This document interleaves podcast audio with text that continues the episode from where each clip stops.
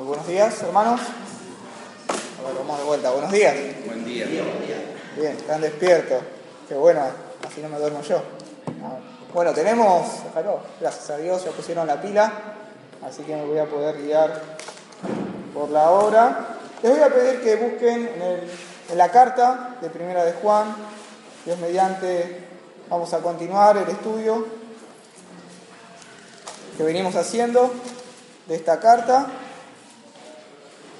Feliz días a, to- a todos los trabajadores, a las trabajadoras también, así que primero de mayo, primero de mayo distinto, ¿no? Domingo, como que no nos damos cuenta. Y también le damos la bienvenida, ¿no? A cada uno de ustedes, pero a las visitas que nos están acompañando hoy, esperemos que se puedan sentir cómodos. Y vamos a leer en Primera de Juan, capítulo 1, del versículo 5 al versículo 10. Y dice así la palabra de Dios. Este es el mensaje que hemos oído de Él y os anunciamos. Dios es luz y no hay ninguna tinieblas en Él. Si decimos que tenemos comunión con Él y andamos en tinieblas, mentimos y no practicamos la verdad. Pero si andamos en luz, como Él está en luz, tenemos comunión los unos con los otros. Y la sangre de Jesucristo, su Hijo, nos limpia de todo pecado. Si decimos que no tenemos pecado, nos engañamos a nosotros mismos. Y la verdad no está en nosotros. Si confesamos nuestros pecados, Él es fiel y justo para perdonar nuestros pecados y limpiarnos de toda maldad. Si decimos que no hemos, que no hemos pecado, le hacemos a Él mentiroso y su palabra no está en nosotros. Vamos a orar. Nuestro Padre, te agradecemos por la mañana que nos has concedido. Gracias, Padre, por el día.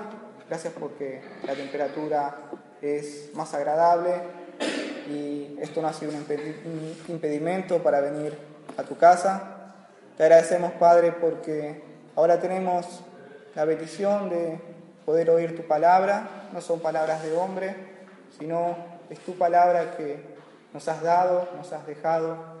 Y te rogamos, Señor, que así como tú nos has dado tu palabra, también nos des y nos concedas el oído, Padre, para oír. Ayúdanos, Padre, a estar atentos.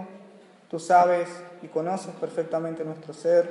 Tú sabes que muchas veces hay inquietudes, muchas veces, Padre, hay tristezas, o quizás también hay endurecimiento y no querer oír de tu palabra. Por eso pedimos y te rogamos que tú nos estés concediendo un oído dócil, un corazón atento. Te agradecemos porque tú nos has dejado tu palabra para enseñarnos a vivir, para enseñarnos a andar en tu camino. Y es el medio, Padre, que tú utilizas tanto para traer a aquellos que están en tinieblas a la luz de Cristo, como también para edificar a tu, a tu pueblo. Padre, pedimos que conforme a tu querer y a tu voluntad tú puedas obrar en nuestros corazones, conforme a la necesidad que tú sabes que tenemos, Padre. Aquellos que están en tinieblas, que puedan ver la luz del Evangelio de Cristo. Los que somos tus hijos, Padre, que podamos ser edificados, que podamos ser confrontados también con tu palabra, que podamos ser animados, que podamos ser consolados, que podamos ser enseñados. Y para todo esto necesitamos, Padre, tu ayuda, necesitamos que tu Espíritu pueda obrar en medio de nosotros, que tu Espíritu pueda aplicar tu palabra a nuestros corazones. Por eso nos encomendamos a ti, pidiéndote que nos des de tu bendición en este día. Te lo rogamos en el nombre de tu Hijo. Amén. La última vez, o las últimas dos veces que me ha tocado compartir y poder enseñar esta carta, habíamos estado viendo que en estos cinco versículos Juan da diferentes condicionales. Cuando hablo de condicionales, algo que sucede si previamente nosotros hacíamos algo. Y eso lo podemos identificar en el texto fácilmente con la palabra sí.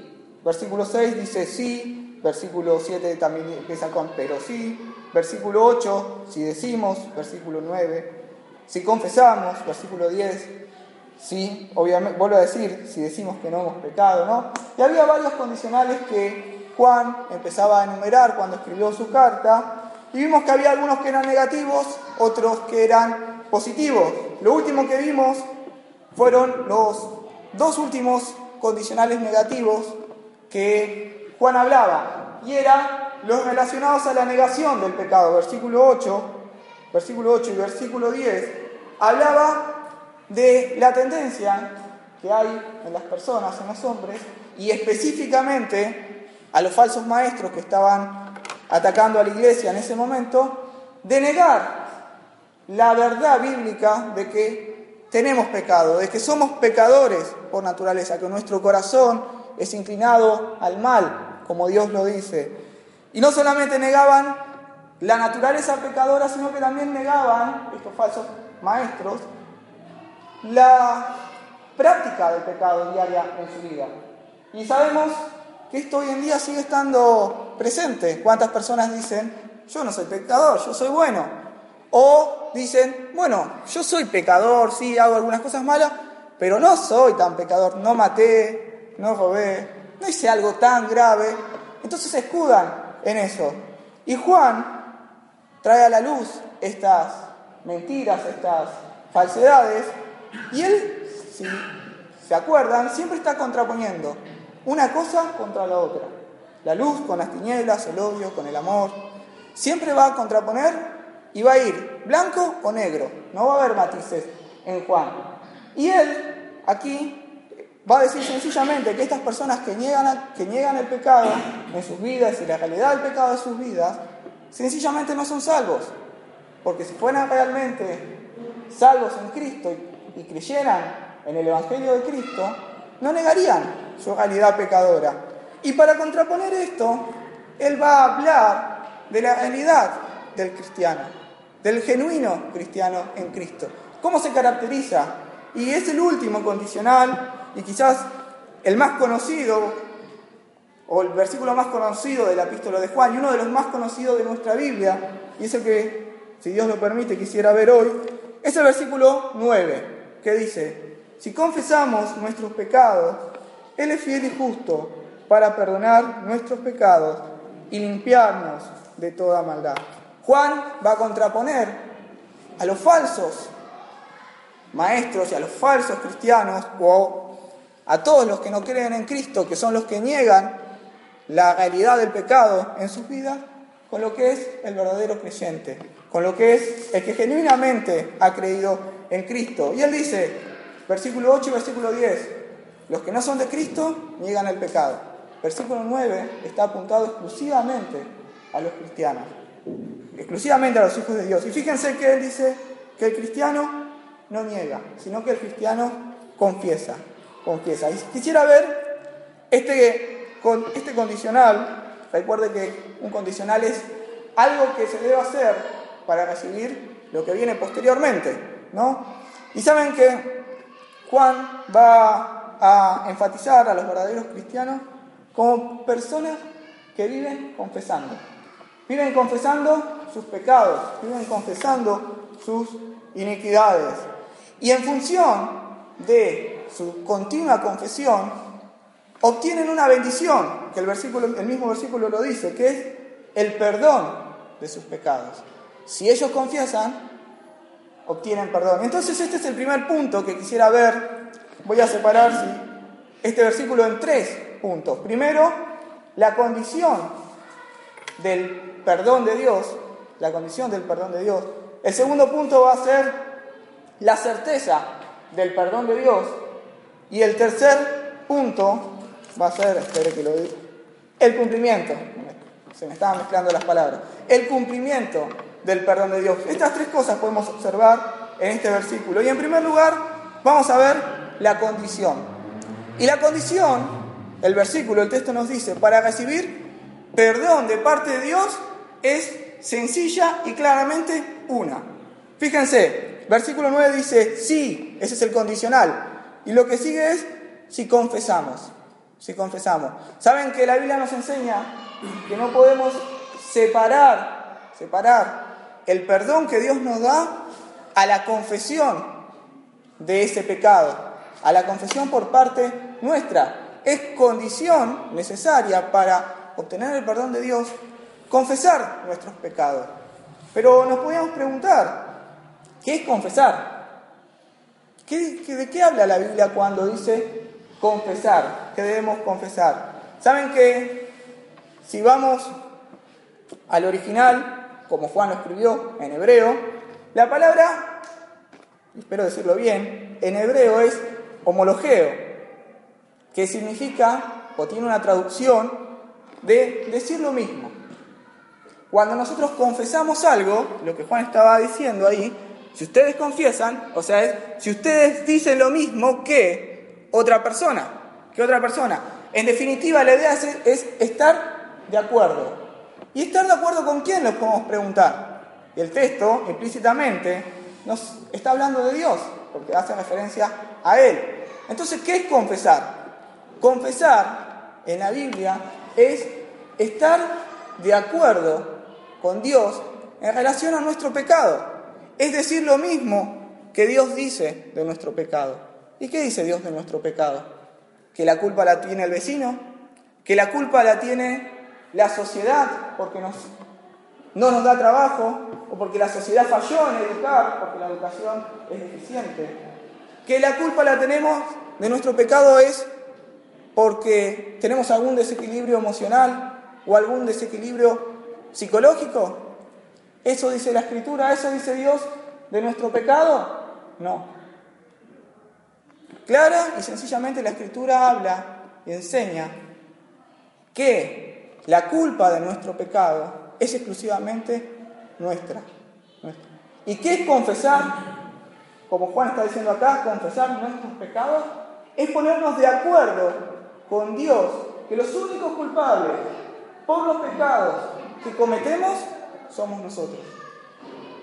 Somos nosotros, cada uno de nosotros, desde nuestro corazón perverso, decidimos voluntariamente ir en contra de los mandatos de Dios.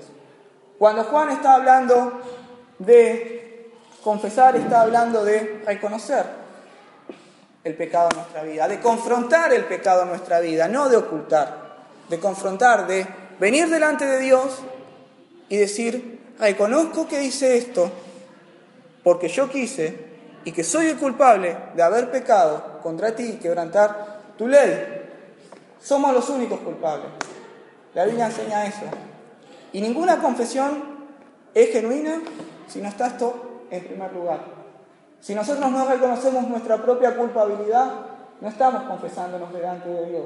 No estamos poniéndonos de acuerdo a lo que Dios dice, sino que nos estamos comportando como los falsos maestros que decían ahí, estamos negando, estamos negando nuestros pecados. ¿Y cómo vamos a recibir perdón si nosotros negamos nuestros pecados?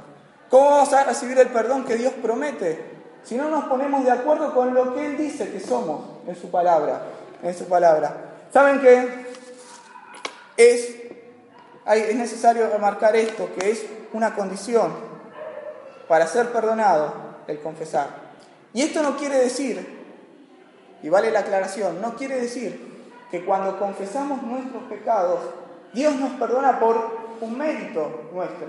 Dice, bueno, esta persona confesó sus pecados, entonces como Él hizo esto, se merece su perdón. No, la Biblia no enseña eso. La Biblia claramente enseña que nuestro perdón solamente es posible por Jesucristo. Solamente es posible porque Cristo murió en la cruz, porque Cristo dio su vida en lugar nuestro. Y eso es lo que posibilitó que Dios nos pueda perdonar. Entonces podemos decir, ¿qué es la confesión? Bueno, la confesión es el medio o el vehículo por el cual nosotros nos apropiamos, nos apropiamos de lo que Dios ya proveyó en Cristo. Él ya proveyó ya, ya suplió la paga del pecado para todos los que creen en Él, en la muerte de su Hijo Jesucristo. ¿Qué hace la confesión? es llevarnos a nosotros a apropiarnos, a apropiarnos por fe de lo que Dios ya ha suplido en su Hijo Jesucristo. Y saben que tenemos que remarcar también acá que esta no es una Juan no está hablando de una confesión de pecado para salvación, porque él está hablando a cristianos, ella está hablando a creyentes, sino que este es la confesión para comunión. Si ustedes recuerdan, él viene hablando de la comunión. Y dice que si andamos en tinieblas, mentimos y no podemos estar en comunión con Dios. Pero si andamos en luz, como Dios está en luz, ahí sí podemos estar en comunión con Él y con los hermanos. Y cuando hablamos de la comunión dijimos que lo que estorba y rompe nuestra comunión con Dios es nuestro pecado, es nuestro, nuestra propia maldad. Entonces Juan le escribe a estos cristianos verdaderos, genuinos, que tenían su fe en Cristo, les escribe y les recuerda el perdón paternal, no el perdón judicial de Dios, donde Dios dice, tus pecados son totalmente redimidos, sino el, el, perdón que vuelve a la comunión. El perdón judicial de Dios es en el momento instantáneo de la conversión. Cuando una persona pone su fe en Cristo, Dios perdona de ahí todos sus pecados. Este perdón paternal es el perdón de la comunión, el perdón que nos permite volver a la comunión con nuestro Dios y es algo continuo, que se debe dar todos los días y en todo momento. Y también, siguiendo el pasaje, encontramos, Juan dice, que la condición es confesar. ¿Pero qué debemos confesar? El mismo pasaje se encarga, se encarga de explicarnos, fíjense, versículo 9, si confesamos nuestros pecados. ¿Qué debemos confesar? Nuestros pecados. Y acá tenemos dos cosas para, seguramente hay más, pero dos cosas que quisiera ver en este momento que podemos aprender y aplicar a nuestra vida. En primer lugar, el pecado es algo personal. El pecado es algo personal y es algo que abunda en nuestra vida. Fíjense lo que dice Juan. Nuestros pecados. Usa un pronombre que es personal. Un pronombre personal, nuestros, nosotros. No está hablando de confesar el pecado de mi vecino o el pecado de mi esposo o el pecado de mi esposa o el pecado de mi hermano de la iglesia. Juan dice a estos cristianos, ustedes deben confesar sus pecados, sus pecados, porque los pecados son personales, nosotros pecamos contra Dios. Por lo tanto, la confesión también tiene que ser personal. Nosotros debemos confesar nuestros pecados. Cuando en oración hablamos de los pecados ajenos, no estamos confesando, sino que estamos calumniando a la otra persona. La verdadera confesión siempre está apuntada a nosotros, a nuestro pecado, a nuestra maldad. Y fíjense que también nos enseña que el pecado es abundante, porque dice pecados, plural, plural. No está apuntando a, a que tenemos un pecado, sino que nos enseña que en nosotros, en nuestro diario vivir, aún siendo cristianos, aún siendo hijos de Dios, el pecado abunda, porque el pecado sigue morando en la vida del cristiano. El pecado abunda. Entonces, debemos aprender de esto que el pecado, que la confesión tiene que ser personal, porque el pecado es personal, nosotros pecamos. Pero también debemos aprender que la confesión tiene que ser particular y detallada. Él dice nuestros pecados. Debemos confesar nuestros pecados a Dios. A veces caemos en la mentira de decir, Dios, por favor, perdona todos mis pecados que he cometido en el día. Y metemos todo en una bolsa, sin pararnos a meditar en las cosas malas que hicimos, en qué ofendimos a Dios, en qué ofendimos a nuestros hermanos o a nuestro prójimo. Y metemos todo en una bolsa y pretendemos que Dios, Dios, estos son todos mis pecados, te los confieso y te los pongo delante de ti, perdóname. Y pretendemos que Dios acepte nuestra confesión, cuando lo que hacemos es algo de apurada para calmar nuestra conciencia. La Biblia no está enseñando eso. La Biblia enseña que conforme al Espíritu de Dios que mora en la vida del cristiano, somos acusados en nuestras conciencias por algún pecado que hemos cometido, tenemos que confesar ese pecado de forma puntual. Cuando el Espíritu nos acusa nuestra conciencia de no actuaste con amor, debemos confesar en ese momento no estoy con amor, perdóname por este pecado. ¿Has hablado mal a tu prójimo? Debemos confesar que hemos hablado mal a nuestro prójimo. Nuestra confesión tiene que ser personal de nosotros, pero también tiene que ser detallada, detallada. Y tiene que ser en una confrontación abierta con Dios, estando de acuerdo. No anduve en amor, Padre, confieso que no anduve conforme a lo que tú quieres que yo ande, que es en amor. hablé mal a mi prójimo, confieso que he hablado mal a mi prójimo y no he hablado con sabiduría.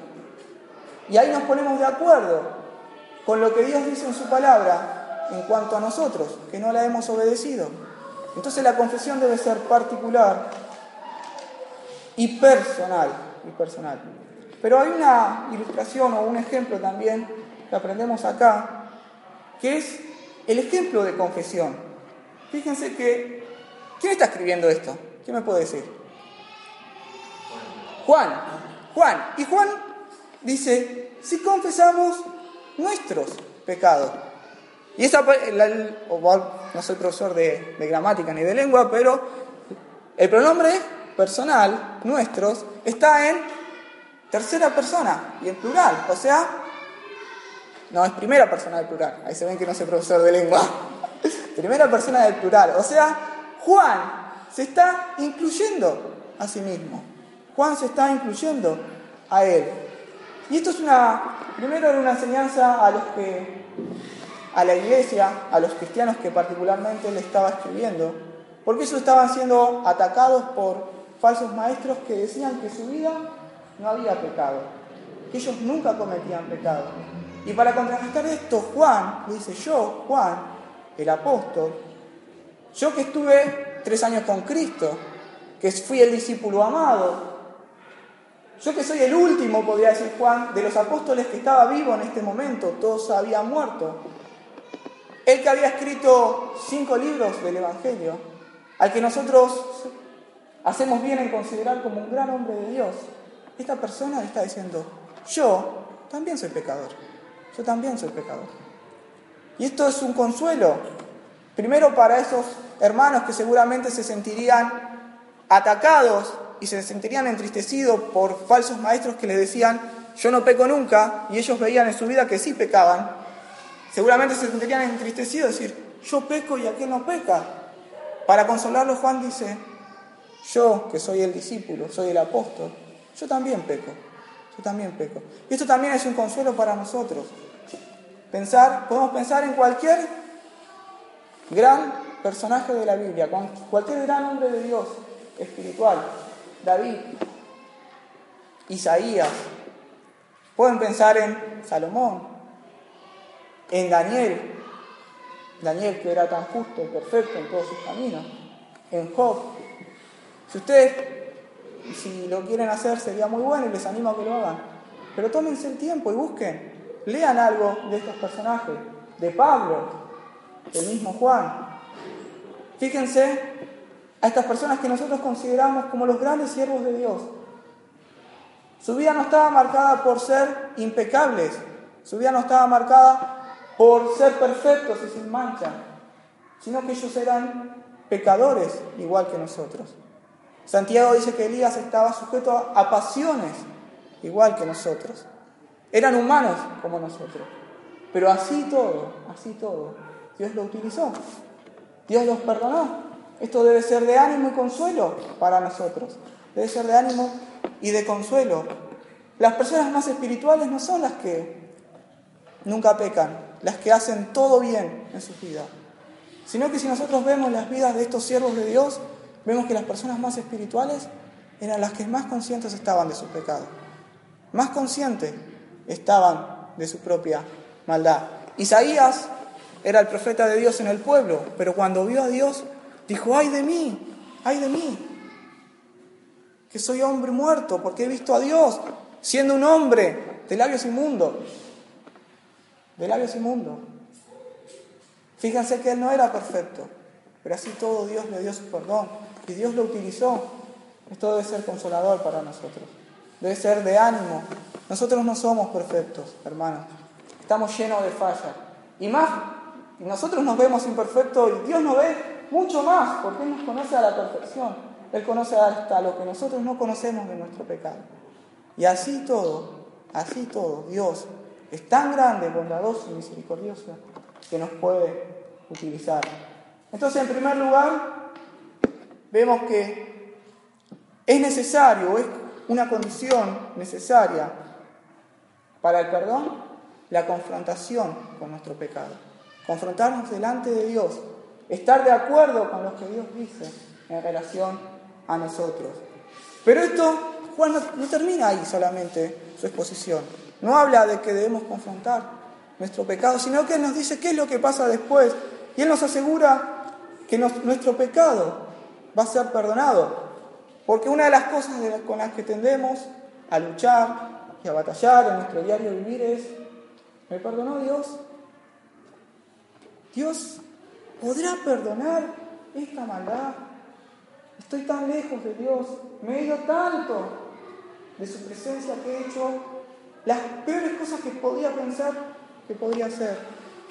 Y nuestro corazón inmediatamente surge la pregunta, Dios no me va, o la, o la certeza, decimos para nosotros, Dios no me va a perdonar. Esto es demasiado para Dios. Esto es demasiado para su perdón, esto es demasiado para su gracia. Y tendemos a luchar con esos pensamientos, tendemos a desanimarnos. También tendemos a condenar a otras personas, a decir, no, ese, a ese justo Dios no lo perdona. Porque ese, fíjate todas las cosas que hizo. Y ya tendemos a encajar a Dios dentro de nuestros parámetros.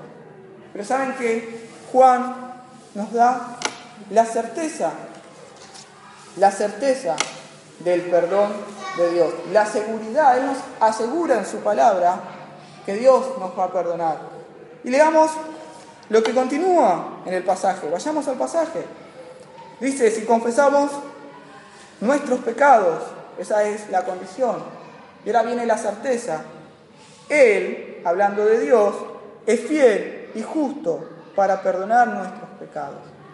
Fíjense que Juan, para sacar toda duda de nuestros corazones, guiado por el Espíritu Santo, Él nos va a asegurar que si realmente confesamos y confrontamos nuestros pecados delante de Dios, certísimamente, o ciertamente mejor dicho, tenemos el perdón de Dios.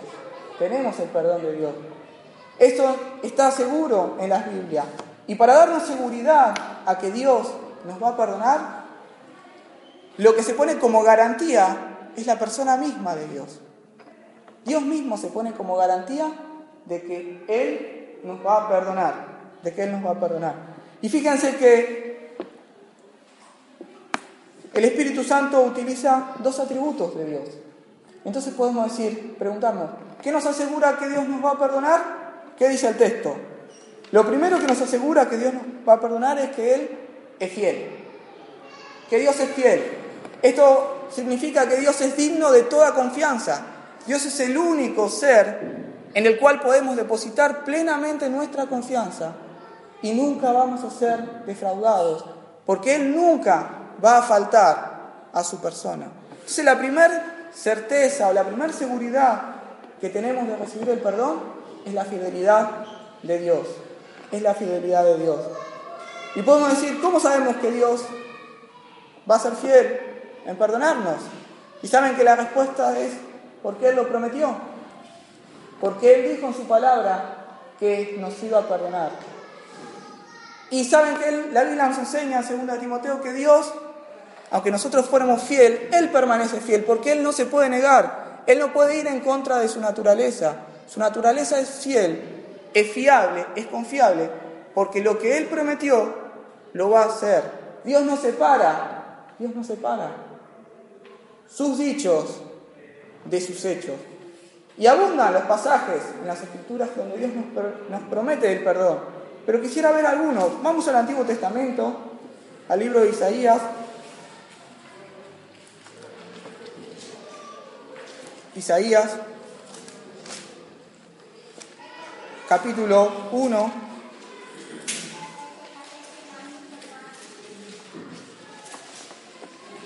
versículo 18, Isaías 1, 18.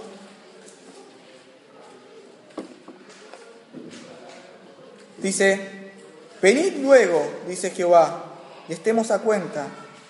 Si nuestros pecados fueren como la grana, como la nieve serán emblanquecidos. Si fueren rojos como el carmesí, vendrán a ser como blanca, lana. Tenemos una invitación, Dios nos dice, venid, vengan, pónganse a cuenta conmigo, pónganse de acuerdo conmigo. Si sus pecados fueren, fueren como la grana, van a ser, si fueren tan rojos como la grana, van a ser blancos como la nieve. Si fueren ojos como el carmesí, van a ser blancos como la blanca lana. Dios nos promete su perdón. Busquen en Isaías 55 otro llamado de Dios a los pecadores. Versículo 6, Isaías 55, 6. Dice, buscad a Jehová mientras pueda ser hallado, llamadle en tanto está cercano. Y versículo 7, deje el impío su camino y el hombre inicuo sus pensamientos, y vuélvase a Jehová, el cual tendrá de él, misericordia, y al Dios nuestro, el cual será amplio en perdonar. Dios nos llama, llama a los, impíos, llama a los hombres pecadores a que se vuelvan a Él y les promete que Él va a tener misericordia, que Él los va a perdonar. Busquen Jeremías, sigan, Jeremías viene después de Isaías. Este es un versículo que es muy lindo, tenernos en nuestra mente la seguridad del, del perdón de Dios. Isaías 31, versículo 34. Perdón, Jeremías 31, 34.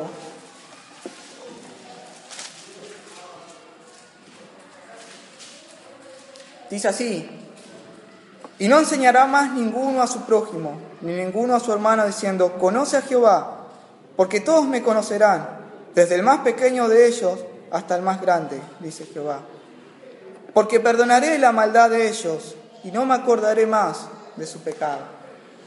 Dios ha prometido en su palabra perdonar nuestras maldades, nuestras iniquidades. Y no solamente perdonar, sino olvidar, olvidar. No lo busquen, se lo voy a leer yo en el libro de Miqueas. También dice una idea similar del profeta Miqueas. Miqueas capítulo 7 dice, ¿qué Dios como tú, que perdonas la maldad y olvida el pecado del remanente de su heredad? No retuvo para siempre su enojo, porque se deleita en misericordia. Él, él volverá a tener misericordia de nosotros Sepultará nuestras iniquidades y echará en lo profundo del mar, del mar todos nuestros pecados. Todos nuestros pecados. Dios prometió ampliamente en su palabra, ampliamente en su palabra, darnos el perdón. Y Dios es fiel en cumplir a su palabra. Dios es fiel. Por lo tanto, esto nos garantiza y nos da la certeza de que Él va a perdonar nuestros pecados. vuelvan a Juan, Primera de Juan, capítulo 1, para ver lo que nos garantiza. Primero, que Dios es fiel. Eso nos garantiza el perdón, nos da certeza. Y en segundo lugar, primera de Juan 1.9 dice que Él es fiel y justo. Vemos otro atributo de Dios, que es su justicia. Su justicia. Y quizás este sea un poco a nuestro entender y a los que quizás tienen un conocimiento un poquito más profundo de las escrituras nos puede llegar en cierto sentido a decir, ¿cómo puede ser que Dios es justo a perdonarnos? Nos puede surgir esa pregunta, ¿cómo puede ser que Dios sea justo al perdonar a pecadores? Si pensamos lógicamente, lo justo que sería castigarnos. Lo justo sería recibir el castigo merecido por nuestro pecado. Daniel, no lo vamos a buscar, Daniel capítulo 9, versículo 14, hablando del Daniel confesando los pecados del pueblo y hablando de todas las cosas que Israel había sufrido en la cautividad por causa de su pecado, él dice que Dios es justo al haber hecho todas esas cosas con su pueblo Israel. ¿Por qué? Porque su pueblo Israel había pecado y había desobedecido a Dios. Había desobedecido a Dios. Entonces, la lógica es, si nosotros pecamos, la justicia de Dios tiene que ser castigarnos. Entonces, ¿cómo podemos entender que Juan diga que Dios es justo cuando nos perdona, no cuando nos castiga? ¿Saben que tenemos que entender este pasaje, este pasaje, a la luz del Evangelio? A la luz del Evangelio, de de la obra de la cruz, de la obra del Señor Jesucristo en la cruz. El Evangelio nos enseña que Cristo, siendo Dios, se despojó a sí mismo, tomó forma de hombre, tomó forma de hombre, vivió en esta tierra sin pecados, Fue el único ser perfecto, porque era Dios, que no podía pecar. Ni en práctica ni por naturaleza era pecador. Era completamente santo. Y siendo completamente santo, fue a la cruz. Y en la cruz fue juzgado castigado por el Padre a causa de no, de, no las, a causa de no las iniquidades que él había hecho, sino las iniquidades que nosotros habíamos cometido. Que nosotros habíamos cometido. Debemos entender este pasaje a la luz de lo que es el Evangelio. El justo, como dice Pedro, por los injustos. Cristo murió, pagó, apaciguó la ira de Dios, lo que dice Juan 2.2, que Él es la propiciación por nuestro pecado. Él es el que apaciguó la ira de Dios que merecía nuestro pecado. Él la sufrió, para que todos los que crean en Él, para que todos los que crean en Él, no la sufran y no sufran esos pecados. Él compró nuestro perdón.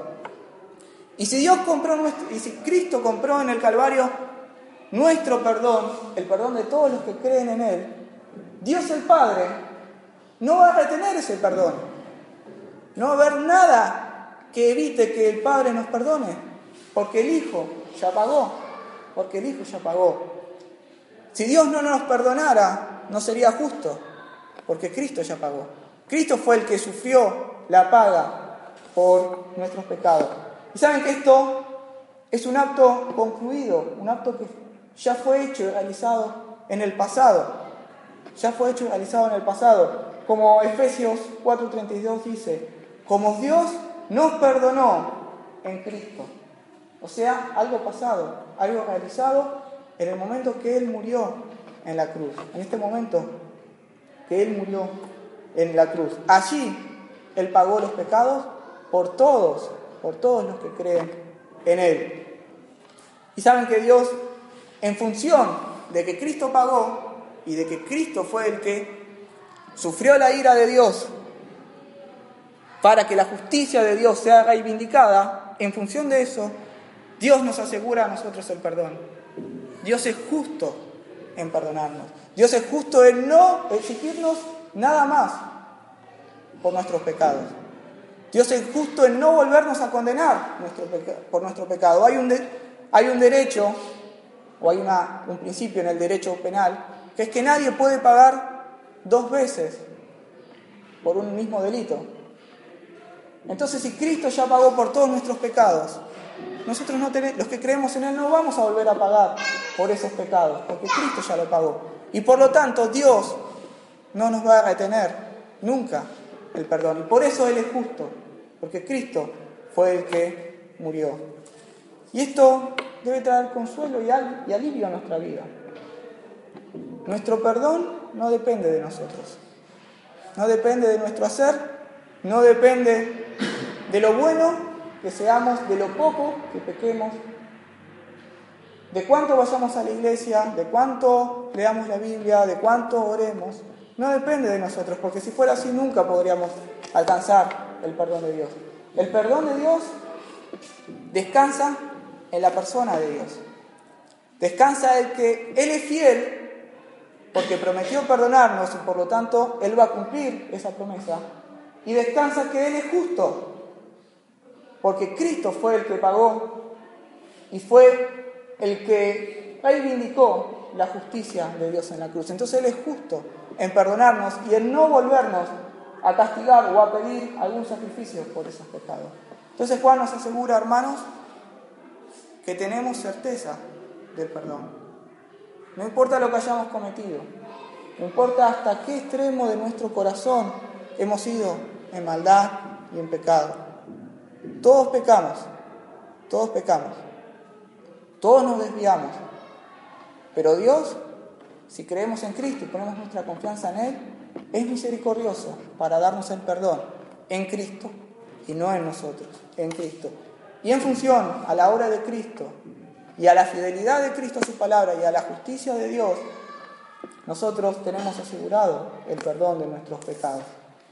Y por último, en tercer lugar, quisiera ver el cumplimiento del perdón de Dios. Y fíjense que dice, versículo 9, vamos de vuelta al texto, si confesamos nuestros pecados, Él es fiel y justo para perdonar nuestros pecados y limpiarnos de toda maldad. En base a la fidelidad y a la justicia de Dios, Juan les aseguraba a sus lectores y también nos asegura a nosotros que el cumplimiento del perdón de Dios es efectivo. Y fíjense que se manifiesta en dos aspectos. Primero dice que Él es fiel y justo para perdonar nuestros pecados.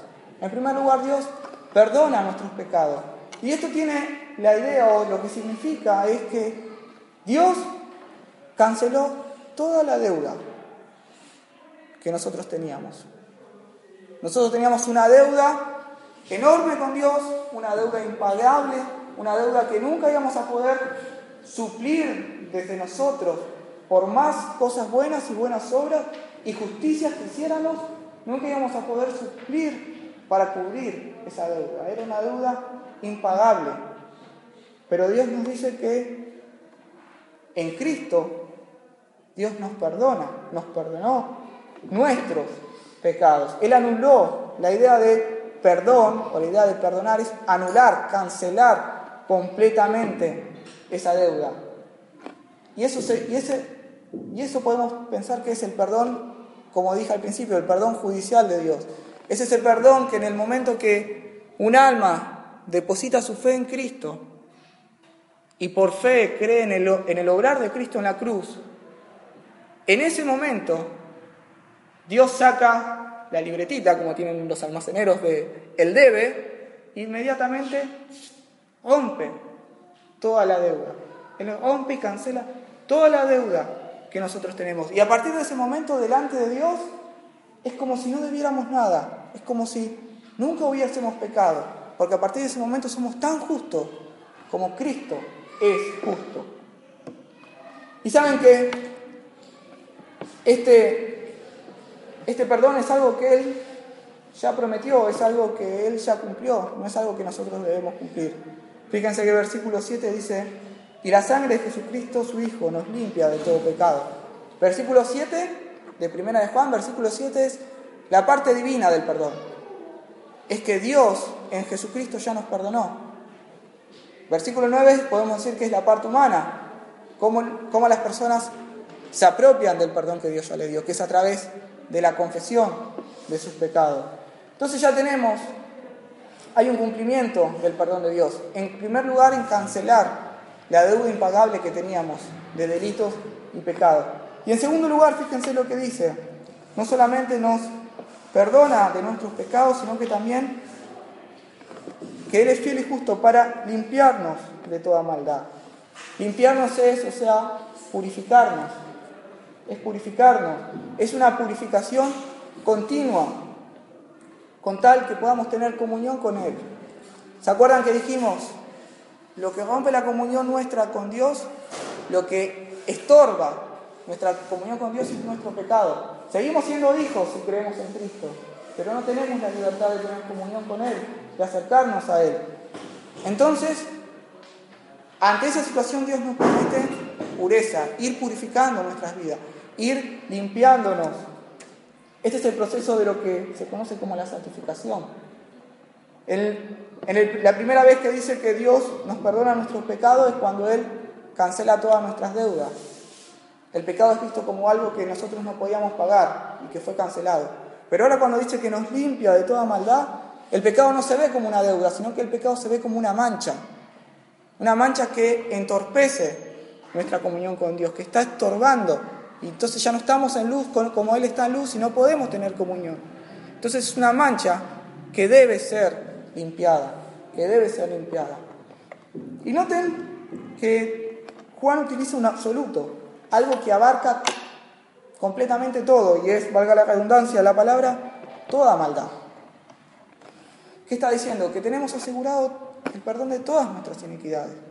¿Hay alguna iniquidad que Dios no pueda perdonar a sus hijos? No. ¿Hay algo que se escape del todo? No. Si hablamos de todo, es todo. Lo que ustedes se les ocurra, nuestros malos pensamientos, nuestros malos deseos, nuestras malas intenciones, que están todas adentro. Nuestras envidias, nuestras codicias, nuestros celos que se ven solamente están en nuestro corazón, Dios nos perdona. Nuestro mal obrar hacia el prójimo, Dios también nos perdona y nos limpia de toda esa maldad. Entonces tenemos asegurado el perdón de Dios y el cumplimiento de ese perdón a los que confiesan sus pecados. Y quisiera, hermanos, que si hoy puedan recordar algo, sean estas pequeñas cosas. En primer lugar, ¿qué nos enseña el pasaje o qué hemos aprendido? ¿O qué podemos aprender y debemos seguir aprendiendo? Es a confesar nuestros pecados, a confrontar nuestros pecados con Dios, a confrontar nuestros pecados.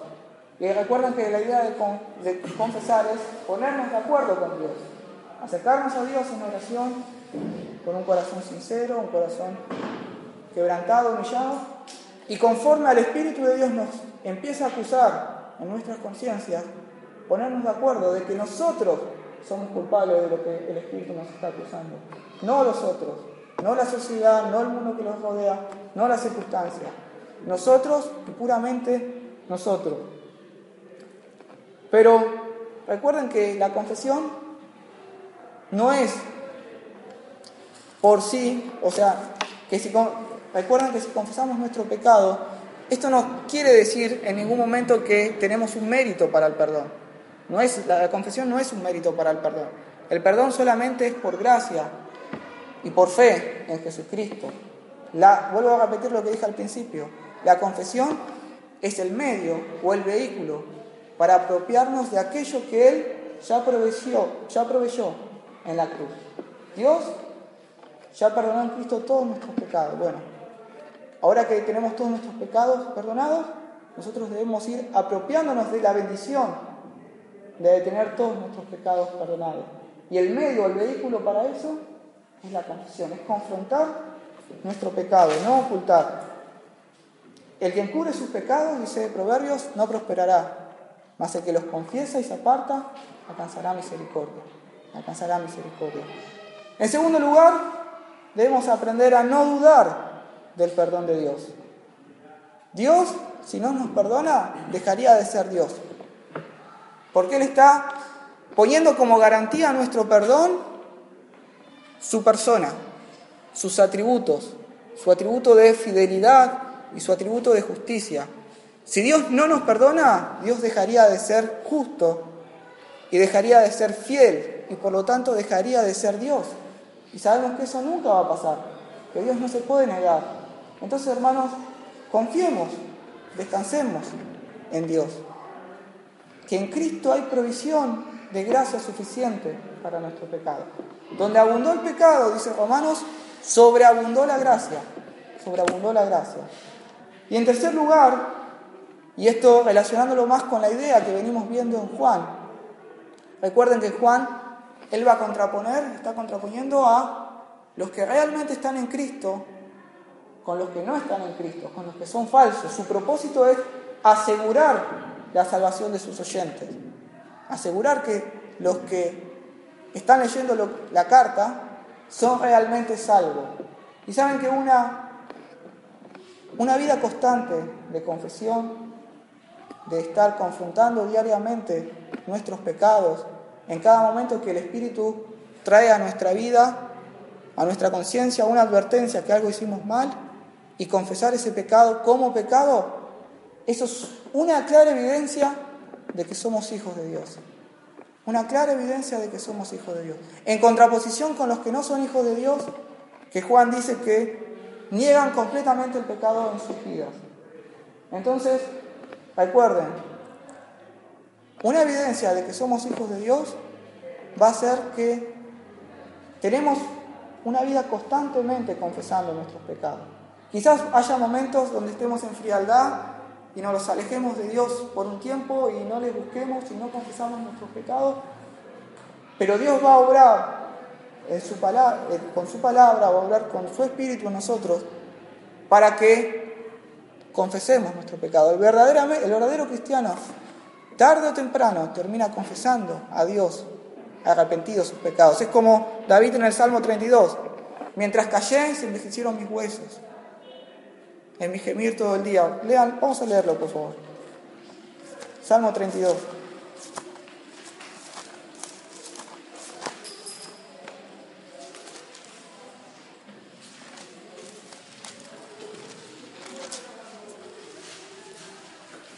Salmo 32, versículo 3 en adelante dice, mientras callé, se envejecieron mis huesos en mi gemir todo el día, porque de día y de noche se agravó sobre mí tu mano, se volvió mi verdor en sequedades de verano. Mi pecado declaré y no encubrí mi iniquidad. Dije, confesaré mis transgresiones a Jehová, y tú perdonaste la maldad de mi pecado. El verdadero cristiano puede ser como David en este momento, por un tiempo podemos estar ocultando nuestros pecados, podemos estar callando, pero Dios va a traer disciplina y tarde o temprano, si somos, si somos hijos de Dios, vamos a terminar confrontando el pecado en nuestra vida. Dios va a terminar confrontando el pecado en nuestra vida y nos va a llevar a una genuina confesión. En cambio, el incrédulo no pasa esto. El incrédulo puede pasar toda su vida negando la realidad del pecado en su vida y así lo va a seguir haciendo hasta el día de su muerte. Así que pensemos en la importancia de la confesión de nuestros pecados. Es una evidencia clara y genuina de que somos hijos de Dios y esto nos debe traer ánimo y seguridad a nuestra vida. Vamos a orar. Padre Celestial, gracias por tu palabra. Pedimos, Padre, que tú puedas utilizar tu palabra en nuestros corazones que tú puedas edificarnos, puedas enseñarnos. Padre, no hace falta que te digamos nada de la necesidad de nuestro corazón porque tú lo sabes. Así que solamente pedimos, Padre, que en tu misericordia tú puedas estar obrando en nuestros corazones y llevándonos, Padre, a amar tu palabra, a entenderla y a poder vivir, Padre, conforme a ella enseña. Lo rogamos en el nombre del Señor Jesús. Amén.